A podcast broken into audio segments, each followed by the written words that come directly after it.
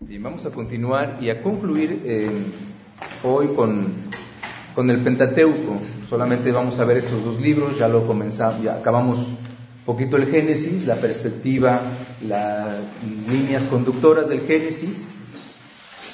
Comenzamos a ver el Éxodo la semana pasada y vamos a concluirlo hoy el Éxodo y finalmente el Pentateuco. Eh, resumir con los últimos tres libros de este, pero realmente los, los fundamentos son estos dos primeros. Ya vamos a ver después cómo eh, finalmente los otros tres libros de la Torah, del Pentateuco, son simplemente la explicitación de, del, del, Éxodo como tal, del libro del Éxodo. Entonces, vamos a continuar. Eh, la semana pasada les decía que había, había que hacer la pequeña distinción entre el Éxodo como como el libro, tal cual, los escritos del Éxodo, y el Éxodo como acontecimiento. Em, vimos también que el libro del Génesis se termina en el capítulo 50 del Génesis con la presencia del clan de Jacob, la tribu, la, la familia de Jacob en Egipto. Termina así el libro del Génesis, los últimos capítulos, con la historia de José, conocida por la mayor parte de, nosotros, hace parte de las literaturas, quizás de las más conocidas de la Biblia, pero es importante que la vayan leyendo ya eh, de una manera seguida, todo el Génesis, como les había invitado a hacer, eh, para ir viendo justamente esta progresión, estas etapas de la revelación. En el libro del Éxodo, los hijos de Israel, Jacob, vimos la semana pasada que es Jacob mismo, que le cambia el nombre el Señor, em, estos hijos de Israel van a seguir en Egipto. Cuando abrimos el libro del Éxodo, pasamos de un libro a otro y vemos eh, que en donde terminamos el Génesis, ahí comenzamos el Éxodo. Terminamos el Génesis con la familia de Jacob en Egipto, instalada y comenzando a ser prósperos, con la muerte de José, ahí se va a terminar el libro del Génesis, del Génesis Comienza el libro del Éxodo y nos vamos a encontrar también a los hijos de Israel en Egipto, pero 400 años después. Han pasado cuatro siglos solamente en ese cambio de página. Y para ubicarnos más o menos también en, la, en las épocas. Si abren Éxodo, por ejemplo, 12, 40, 41, ahí viene esta cita, creo que no la puse aquí en el... Mm, ¿O sí? No, no la puse. Em, si abren el Éxodo 12, 40, 41, ahí se nos dice que la estadía de los israelitas en Egipto fue de 430 años. Cuando se cumplieron estos 430 años, ese mismo día, todos los ejércitos de Yahvé salieron de Egipto. Estamos hablando de 400 años después de que dejamos el Génesis, cuando va a acontecer lo del Éxodo, es decir, la salida como tal, el evento, el acontecimiento de la salida de Israel por el desierto para la liberación. Entonces, este libro del Éxodo es el comienzo de la historia de Israel en el desierto. Es el, es el evento central que se va a proseguir esta, esta historia de Israel en el desierto es lo que se va a proseguir en los otros libros, en el Levítico, en los números, en el Deuteronomio. Por eso no los vamos a ver como tal. Eh, porque si tenemos el Éxodo, después vamos a ver que estos 400 años en el desierto, 40 años en el desierto, em, pues va a ser justamente lo que nos van a contar estos libros que siguen del, del Pentateuco, hasta la muerte de Moisés al final del Deuteronomio, en el capítulo 34. Entonces, el Éxodo es, por así decirlo, el corazón del Antiguo Testamento. El Éxodo, este evento de la salida de Egipto, es lo que da su significado a toda la historia santa. Si no tenemos bien presente el éxodo en nuestra mente, en nuestro corazón, en nuestra meditación, difícilmente vamos a poder entonces comprender todo lo que, todo lo que sigue de la Biblia. Porque este evento del Éxodo es central, es capital. Les decía la semana pasada, ahorita estamos justamente el tiempo de cuaresma. Si no tenemos el Éxodo, ¿cómo, cómo poder vivir una cuaresma? Sin tener presente el Éxodo cuando justamente es a lo que nos estamos preparando. A ese pasaje a la tierra prometida, en este caso ya para nosotros sabemos bien que es la resurrección. Es una preparación hacia la Pascua, hacia el paso de Dios en medio de nosotros hacia el paso de Dios, el pasaje de Dios, de su amor, de su misericordia, de la redención en Cristo Jesús. ahorita es como por eso 40 días, es entrar en este camino, en este desierto, en vistas de la liberación, en vistas de la renovación de nuestra liberación. Todo esto se centra justamente en este libro. Es la historia del Éxodo y por eso es fundamental y lo que nos permite entonces comprender el significado de toda, de toda la historia santa. Nos presenta el éxodo a Dios como un Dios libertador. Son los ejes del, del éxodo. Dios es un Dios que libra, es un Dios que libera, es un Dios que rompe cadenas.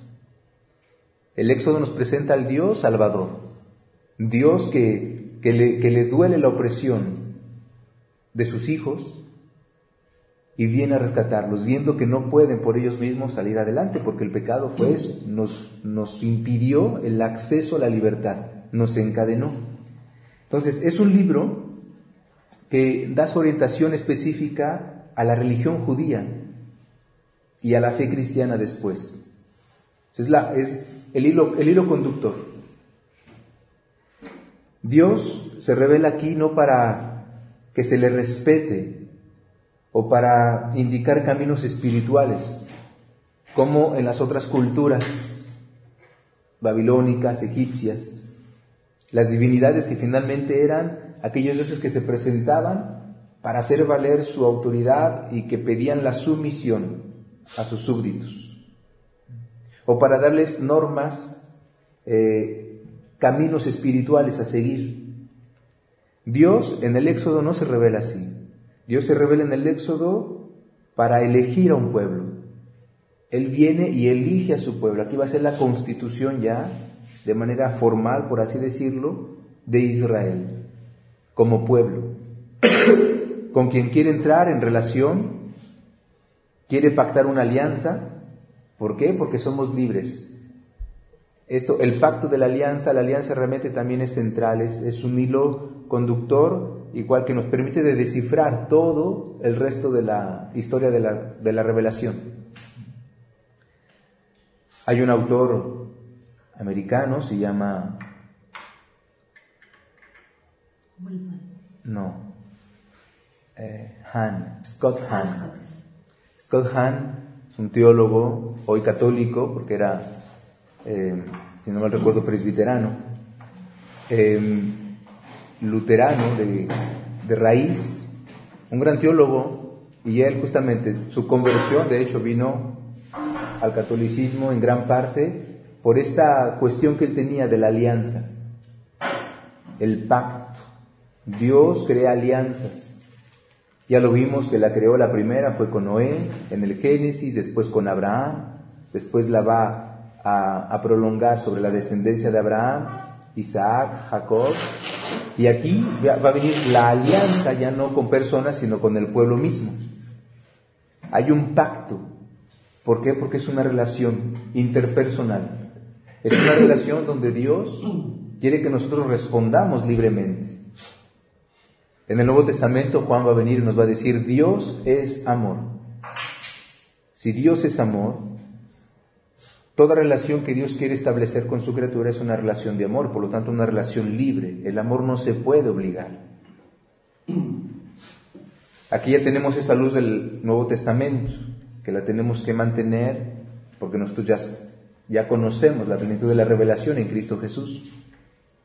Pero sin el amor justamente no se pueden entender los mandamientos que van a aparecer aquí en el Éxodo. Los mandamientos de Dios. Sin el amor, como decía ahorita la nos quedamos en la superficialidad, en la práctica exterior, de los mandamientos. El amor es lo que nos va a hacer justamente ir más allá, profundizar y discernir realmente lo esencial, el porqué del signo exterior, el porqué de las palabras que manifiestan algo exterior pero que en realidad quieren decir muchas cosas más. Ayer veíamos, por ejemplo, el quinto mandamiento, no matarás. Pero Jesús dice, yo bien les digo, que el quien insulta a su hermano, quien lo rechaza, está, está matando a su hermano, está infringiendo ya el quinto mandamiento. Nosotros naturalmente decimos, ah, yo pensé que matar era matar, o sea, quitarle la vida a alguien. Bien, Jesús dice, las palabras pueden matar más que un arma. Y es peor porque matas el alma de tu hermano. Es cuando decimos, yo sé si le digo esta palabra le va a llegar y eso lo va a derrumbar. Y sí, le dices tal palabra y derrumbas a la persona. Y a veces de por vida. Solamente el amor entonces nos puede dar esta, esta comprensión de, este éxodo y de esas normatividades que después van a venir. Pero un amor que es recíproco, un amor que es, que debe ser correspondido. Por eso Dios crea este pacto. Pacto una alianza y toma la mano de Israel porque es lo que hace Dios. Nos toma de la mano y nos va llevando por ese desierto de la liberación para librarnos de la tiranía del pecado, simbolizado por Egipto, y llevarnos así, llevar a su pueblo a la verdadera libertad. Entonces, el éxodo es en primer lugar liberación y elección. Eso es el éxodo. Liberación, libertad, salvación y elección, alianza. Esta liberación y esta elección tienen una repercusión, tendrán una, repercusión en, en toda la realidad humana, tanto individual como social. Vimos bueno, aquí las, eh, las, las, etapas de la salida de Egipto, eso se lo mostré la semana pasada, em, el mapa, salen de esta parte, su modo, y lo que hacen aquí el paso del mar, eh, del, ¿cómo se llama? Es el primer paso. Uh, mar Sí, no porque está acá, es el paso acá. Em, y toda esta enorme vuelta que hace, la semana pasada alguien me preguntaba, ¿por qué, por qué esta, eh, toda esta, esta vuelta pudiendo cruzar directamente por aquí? Que es verdad que hay montañas, pero el libro del Éxodo y después el, Deuteronomio nos va a decir que por la dureza del corazón, porque como eran necios, entonces Dios los hizo dar vueltas porque finalmente no los veía convencidos, porque hasta, es más, querían regresar a Egipto. Entonces los llevó por, a caminar más, ahora que podía haber sido muy fácil, y siempre los textos dicen que por su cabeza dura, por ser necios. En la estructura del, les decía el contenido del libro en tres partes, eso ya se los dije la semana pasada, rápidamente se los paso. Israel liberado de la esclavitud, son los primeros 15 capítulos, después tres capítulos del 15 al 18, el camino hacia la libertad, y finalmente del capítulo 19 hasta el 40, el pueblo ya liberado y libre y en alianza con, con Dios. La estructura entonces es esa, que es lo que vamos a ir ahorita poco a poco viendo. Primeramente Moisés, la historia de Moisés, los primeros capítulos. Moisés está en todo, ya a partir de aquí hasta el final del Deuteronomio, es eh, el mediador entre Dios y su pueblo. En el capítulo 1 y 2 tenemos la opresión de Israel en Egipto, ya lo comenzamos a leer la semana pasada, si no mal recuerdo. Em, vamos a ver ahorita el capítulo 3, que va a ser la vocación de Moisés y la revelación del nombre divino. Del capítulo 7 al 10 tenemos las plagas de Egipto, las famosas plagas que vamos a escuchar el relato en la vigilia pascual. En el capítulo 11 tenemos la décima plaga y la cena pascual en el capítulo 12. Ese capítulo 12 es central, así como que el corazón de este libro. El cruce del Mar Rojo en el capítulo 14, los diez mandamientos, capítulo 20, el paralelo es de Deuteronomio 5, 6. En el capítulo 24, la alianza con las tablas de la ley, los diez mandamientos, pero escritos. En el capítulo 32 se vuelve a repetir este evento y después ya conocemos esos textos, el becerro de oro, las nuevas tablas de la ley que el Señor hace y el arca de la alianza, capítulo 32, 34 y 37. Entonces vamos a, ir viendo paso por paso donde nos quedamos la semana pasada. Les decía que el capítulo, comenzamos a leer el 1 y el 2 y vamos a saltarnos al 3 ahorita, ya con la vocación y la misión de Moisés.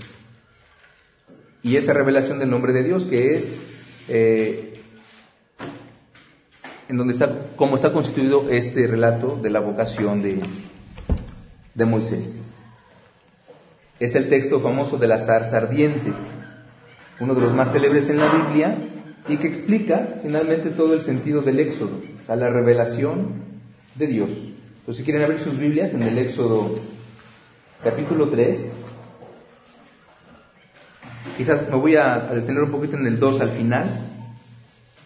En el capítulo 2 es eh, Moisés que es salvado por las aguas, ya lo comentamos la semana pasada, el faraón que pide exterminar a todos los niños, él es salvado y en el versículo 23 de ese capítulo 2 escuchamos, durante este largo periodo murió el rey de Egipto, el pueblo de Israel sufrió bajo la esclavitud. Gritaban a su, y su grito subía desde los lugares de trabajo hasta Dios. Oyó Dios sus lamentos y se acordó de su alianza con Abraham, Isaac y Jacob. Y miró Dios con bondad a los hijos de Israel y los atendió, la compasión de Dios y el recuerdo de la alianza con Abraham. Es por eso que ese tema de la alianza es fundamental. Dios, los hombres fallamos. Pablo va a decir a Timoteo, sí, el hombre es infiel, pero Dios siempre permanece fiel. Aquí cuando Dios ve la opresión de su pueblo, que estaban esclavos, sometidos al esclavaje, a la esclavitud, ellos comenzaban a clamar a Dios. Dios los escucha y se acuerda de la alianza con Abraham, 1250 años atrás. Y entonces la bondad de Dios se derrama, su misericordia, su compasión.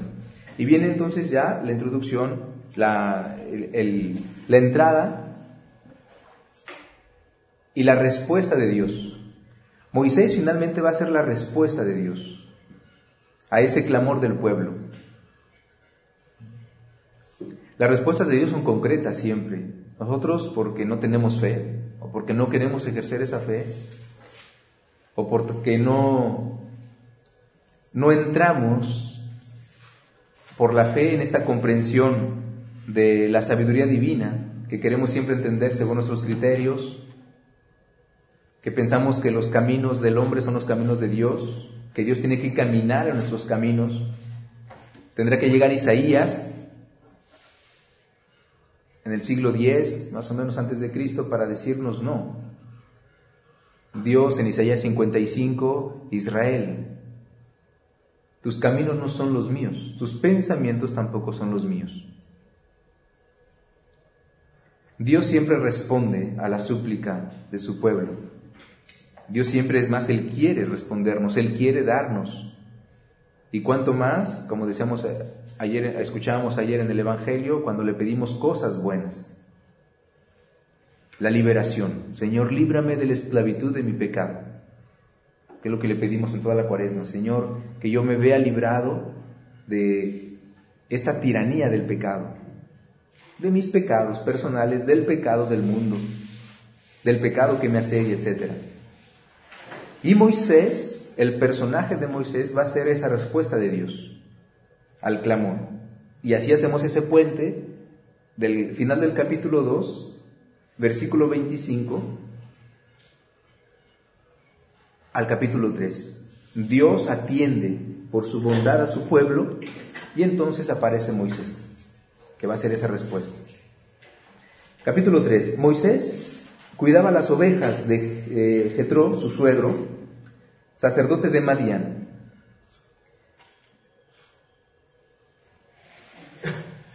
Una vez llevó las ovejas muy lejos en el desierto y llegó al cerro de Oreb, esto es el cerro de Dios. Entonces fue cuando el ángel de Yahvé se presentó a él como una llama ardiente en medio de una zarza. Moisés estuvo observando la zarza, la zarza ardía, pero no se consumía.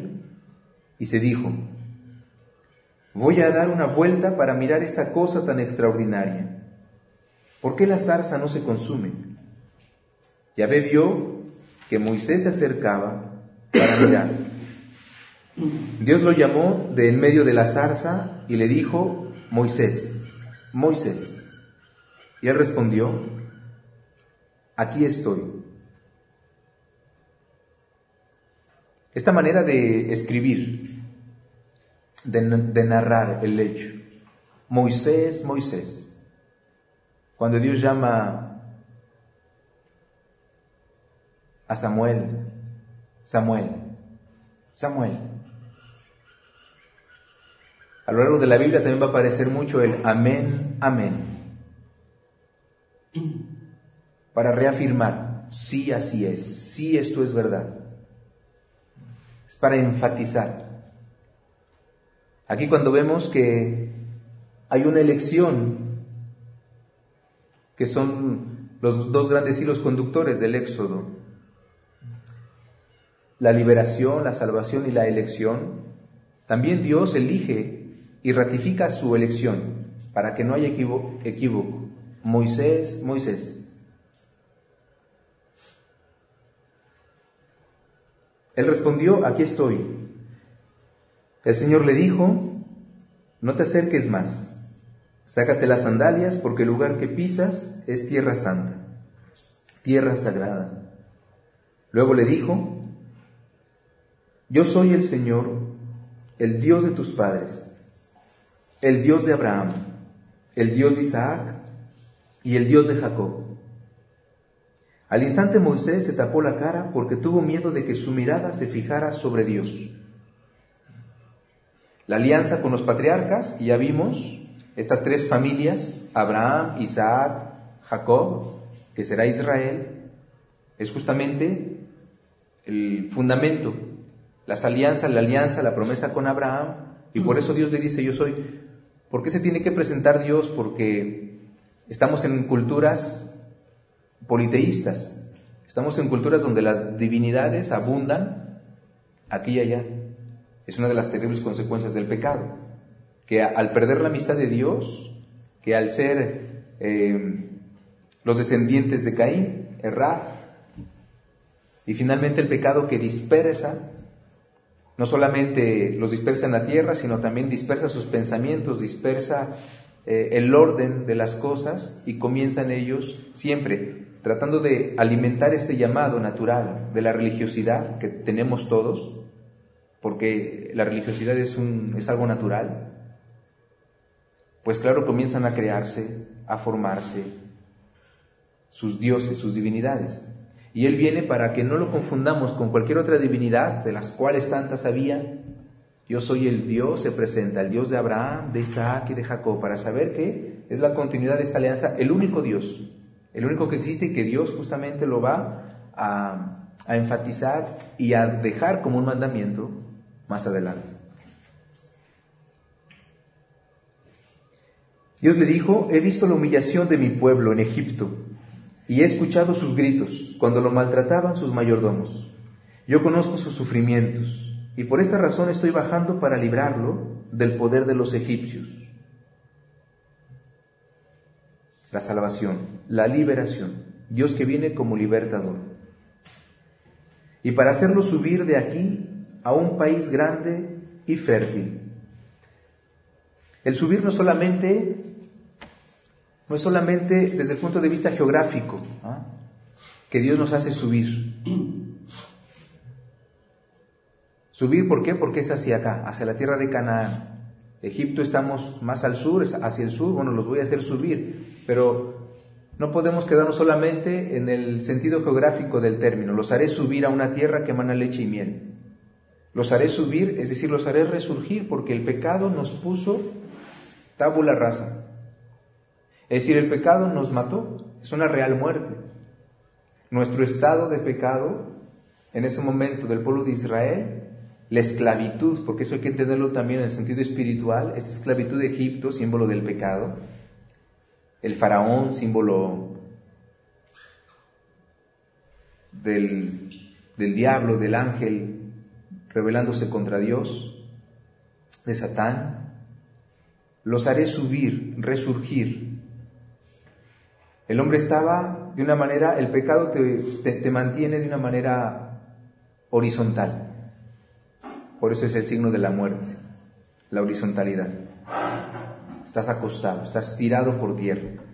Te haré subir, te haré surgir, resurgir, resucitar para que te pongas de pie. Esa es la libertad. El pecado nos mantiene de una manera horizontal en todo, en nuestros pensamientos, en nuestros deseos. Finalmente, según la tierra, o sea, estamos viviendo según la tierra, de una manera muy inferior a la cual estamos llamados. Nuestra cabeza, nuestra inteligencia, nuestro corazón no, están, no fueron creados para estar sobre la tierra, sino para mirar siempre al cielo la verticalidad. Estoy bajando para librarlo a mi pueblo del poder de los egipcios y para hacerlo subir de aquí a un país grande y fértil. Mientras el pecado te encierra en ti mismo, te limita, aunque parezcas libre, eres esclavo, la liberación nos lleva justamente a esta libertad. Es un espacio grande, es un espacio fértil, porque el pecado es infértil, justamente es muerte, aunque se disfrace de otra cosa. Te llevaré a una tierra que emana leche y miel, a territorio de los cananeos, de los heteos, de los amorreos, los fereceos, los jebeseos y los jebuseos. El clamor de los hijos de Israel ha llegado hasta mí y he visto cómo los egipcios los oprimen. La oración. Dios siempre escucha. Abran su dulce y cómanselo porque si no es un ruido muy... Es que me dio sueño.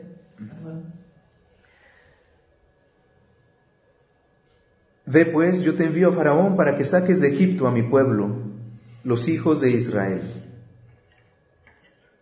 Moisés dijo a Dios, ¿quién soy yo para ir donde Faraón y sacar de Egipto a los israelitas? No solamente porque sintiera inferior, sino sabemos la historia de Moisés, que está huyendo. Bueno, aunque ya murió el faraón que lo perseguía, pero él no quiere regresar a esa tierra donde salió huyendo él también. Dios respondió, yo estoy contigo, y esta será para ti la señal de que yo te he enviado. También aquí vayamos comenzando a subrayar en sus Biblias, les invito en verdad a hacer eso para que su lectura después vayan teniendo hilos conductores. Dios elige a su pueblo, hay una elección, ya varias veces, desde el libro del Génesis, como Dios elige, pero también promete. Y su principal promesa es que yo estaré contigo, su presencia. Se lo dijo a Moisés, se lo dice se lo dijo a Abraham, se lo dice a Moisés, se lo dirá después a su sucesor, a Josué. Y de ahí se lo dirá a todos aquellos que le eligen. Jesús vendrá y también nos dirá, yo estoy con ustedes, no tengan miedo, todos los días hasta el fin del mundo. Tendrán que sufrir mucho, pero ánimo, yo ya vencí al mundo, yo estaré con ustedes todos los días. Esto también tiene que irnos haciendo un poquito clic en el corazón, en la cabeza, porque esas palabras son para nosotros. Todos tenemos una misión, todos somos elegidos por Dios. Aunque hay algunos por ahí que no sé de qué manera lo dicen porque me caen bien esas personas, no voy a decir quién es, pero es un comediante, actor, que va a venir próximamente aquí a Monterrey, y que dice que no, que Dios no tiene ningún plan, o sea, que, que no hay ningún plan para ti en la vida, que el único plan es vivir tu día, vivirlo bien, lo mejor que puedas. Sí, una persona que finalmente no tiene a Dios en su corazón, o lo tiene, pero simplemente vive a nivel natural, está bien, pero en realidad no. Si hay un plan, si hay una elección, hay un pacto, hay una alianza. Claro, hay una finalidad en la vida. Y si hay una finalidad, hay un plan a seguir. Y es un plan personal, porque es una finalidad, personal también para cada uno de nosotros, porque el amor es personal. Todos estos elementos eh, surgen desde aquí, desde el principio, ya desde Abraham, y los vamos viendo cómo se van a ir desarrollando. Estos conceptos, que más que conceptos son una realidad, a vivir, a encarnar. Yo estaré contigo. Yo estoy contigo, le dice en presente. Y esta será para ti la señal de que yo te he enviado. Cuando haya sacado al pueblo de Egipto, ustedes vendrán a este cerro y me darán culto aquí. Moisés contestó a Dios, si voy a los hijos de Israel y les digo, que el Dios de sus padres me envía a ellos, si me preguntan, ¿cuál es su nombre? ¿Yo qué les voy a responder? Y aquí entra el segundo eje de este capítulo 3, fundamental. Porque Dios no había revelado su nombre. Se presentaba como Dios, el Dios, el único, pero su nombre. Si vamos a entrar en una alianza, yo tengo que saber quién es el otro. Una vez más, tengamos en cuenta en, el contexto en el que nos hallamos, culturas politeístas. Y entonces viene la revelación de Dios, ahí también es un texto a enmarcar para que se lo aprendan de memoria. Éxodo 3, 14, la revelación del nombre divino. Dios dijo a Moisés, yo soy. ¿Cómo me llamo? Yo soy. Yo soy, así dirás al pueblo de Israel. Yo soy, me ha enviado a ustedes. Y también les dirás, y el, tetragrama, que, porque es un nombre impronunciable. ¿No es W? W, sí. También les dirás que yo soy el innombrable. O sea, yo soy Dios, pero ningún hombre me puede abarcar. Yo soy. Por eso el nombre de Dios es santo, lo veremos un poquito más al rato. El Dios de sus padres, el Dios de Abraham, el Dios de Isaac y el Dios de Jacob me ha enviado.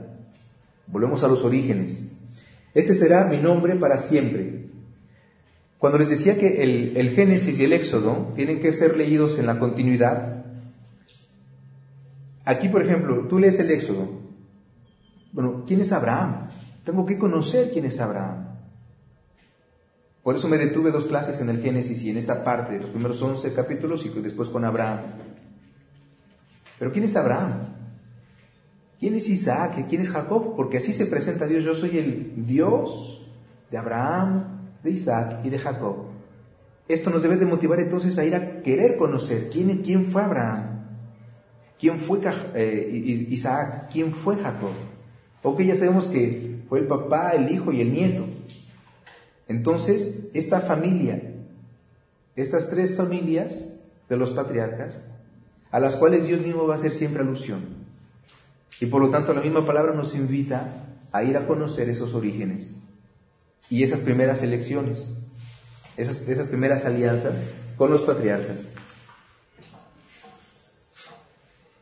Ahora voy a pedir, mm, este será mi nombre para siempre, y con este nombre me invocarán de generación en generación. Ve y reúne a los jefes de Israel y les dirás, el Señor, el Dios de sus padres, me, se me apareció el Dios de Abraham, de Isaac y de Jacob, me ha dicho, Ahora voy a pedir cuentas por todo lo que ustedes les están, por lo que a ustedes les está pasando en Egipto. He decidido de sacarlos de esta opresión en Egipto y trasladarlos a una tierra que emana leche y miel, al país de los cananeos, de los eteos, de los amorreos, los fereceos, los jebeos y los jebuseos. Los jefes de Israel te harán caso, y con ellos te presentarás al rey de Egipto. Tú le dirás, el Dios de los hebreos, ya ve, nos salió al encuentro, deja que caminemos tres días por el desierto para ofrecer sacrificios a Dios nuestro Señor. Yo sé que el rey de los egipcios no los dejará ir, si no es obligado por la fuerza. Por esto yo extenderé mi mano y azotaré a Egipto con toda clase de males extraordinarios, de manera que él, mismo los echará fuera. Yo moveré a los egipcios para que traten bien a mi gente, y al salir no se irán con las manos vacías. Cada mujer pida a su vecino o a la persona que comparte su casa objetos de plata y oro y también vestidos. Sus hijos e hijas se los pondrán y así dejarán sin nada a los egipcios. Aquí tenemos este capítulo 3 entonces, la elección de Moisés, su vocación, aunque vamos a ver, bueno, leerán el capítulo 4 y siguientes cómo Moisés no quiere, se resiste al llamado, poniendo pretextos. Se dice que era tartamudo, tenía un problema de dicción, como algunos. Y era, era, su pretexto, o sea, yo no sé hablar, ¿cómo voy a presentar, a presentar ante el faraón si ahí tienes a Aarón, le va a decir el Señor, Aarón tu hermano, él sí sabe hablar, él va a ser como tu profeta y tú serás como su Dios. Y finalmente lo vence, lo, lo convence y serán esos capítulos 4 y 5. Entonces, em, pasamos, vamos a hacer un brinco al, al decálogo. Ahorita vamos a regresar al capítulo 12, pero hagamos ese brinco al decálogo. Los diez mandamientos, los hemos estado escuchando ahorita en estos días. Lo tenemos en donde? En Éxodo 19, del 1 al 20, 21. Perdón, del capítulo 19 al 20, 21. Es entre Egipto y la tierra prometida, Canaán, ante la montaña de Dios, el Sinaí, donde Dios, eh, donde se van a desarrollar los dos acontecimientos fundadores de Israel como pueblo. El primer eh, acontecimiento es el don de la ley, el decálogo, Éxodo 19 y 20 capítulos, y el de la alianza, en el capítulo 24. Estos textos son el centro, eh, el corazón de el Pentateuco. Son como que el centro y la cumbre del Pentateuco, de los cinco libros, el don de la ley y la alianza. Los tres primeros mandamientos eh, hacen referencia a Dios, destacando el respeto al sábado, día consagrado para la alabanza de Dios. Pues, a partir del exilio, este mandamiento, el tercero, se convertirá en uno de los signos esenciales de la observancia de la alianza, el famoso Shabbat, y hasta la fecha. Es impresionante ver a las comunidades judías eh, a, los, a los realmente de hueso colorado, a los ortodoxos y, tradicionales, y tradicionales, eh, ¿cómo, ¿cómo, viven su, su Shabbat? Puede vivir en un edificio hoy de 20 pisos y no te sube por el elevador. Pero curiosamente, bueno, hay ciertas cosas que, yo veo contradicciones, ¿no? Eh, porque uno puede dar cierto número de pasos también, entonces cómo subir por las escaleras. Hacen trampas. Pero esa, esa, eh, esa manera de vivir justamente los mandamientos, muchos de ellos preceptos humanos, dirá Jesús, pero también esa, esa conciencia de que, de que hay mandamientos. En este caso, el Shabbat.